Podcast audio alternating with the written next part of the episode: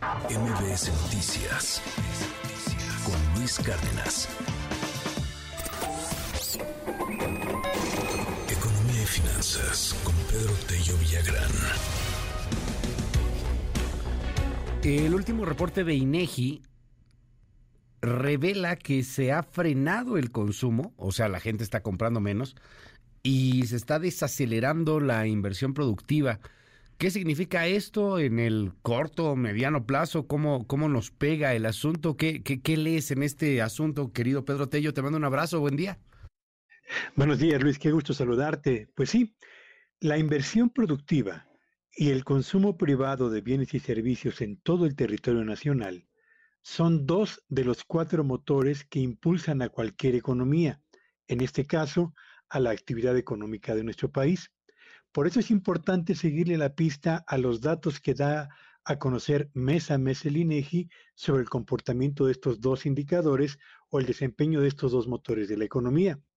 Y el reporte más reciente, dado a conocer por el INEGI, indica que el motor del consumo privado prácticamente se detuvo durante el mes de julio al registrar un crecimiento de apenas el 0.04%. Sí, escuchó muy bien, 0.04%, que es su peor registro en lo que va del año.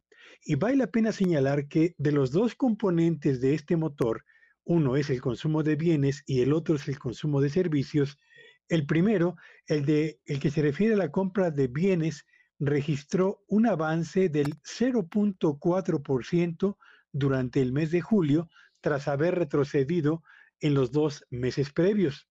En contraste, el consumo de servicios registró en julio su mayor retroceso en los últimos 13 meses. ¿Por qué?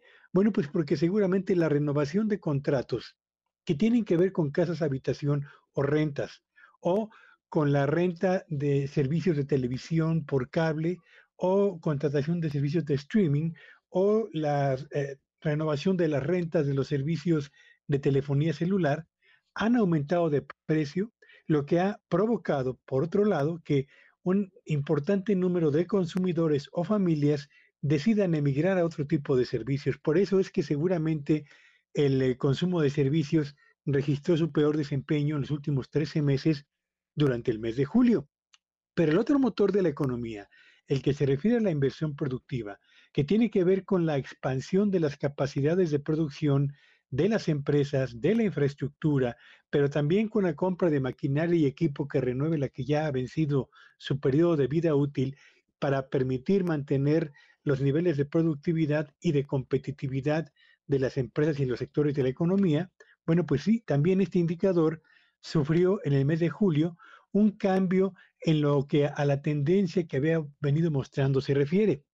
En julio, la inversión productiva aumentó solamente 0.5% tras haber registrado crecimientos superiores en los meses de mayo y de junio, impulsados fundamentalmente por la construcción no residencial asociada, entre otras cosas, al famoso avance del nearshoring en nuestro país.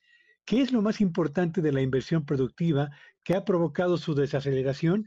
Bueno, pues eh, por una parte, el hecho de que la construcción no residencial, es decir, la que tiene que ver con naves industriales y, de nave, y naves de tipo comercial, se desaceleró en el mes de julio tras haber crecido a un ritmo de dos dígitos en mayo y con un avance superior al 7% en el mes de junio.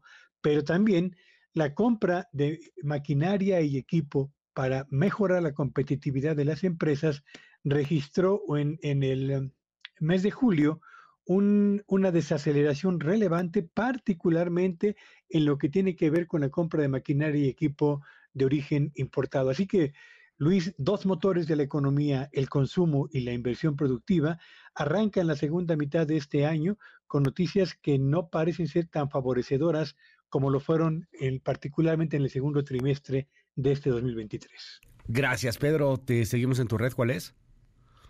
Sígame en Twitter ayer y X hoy en arroba Petillo Villagrán y que tengan un espléndido día. MBS Noticias con Luis Cárdenas.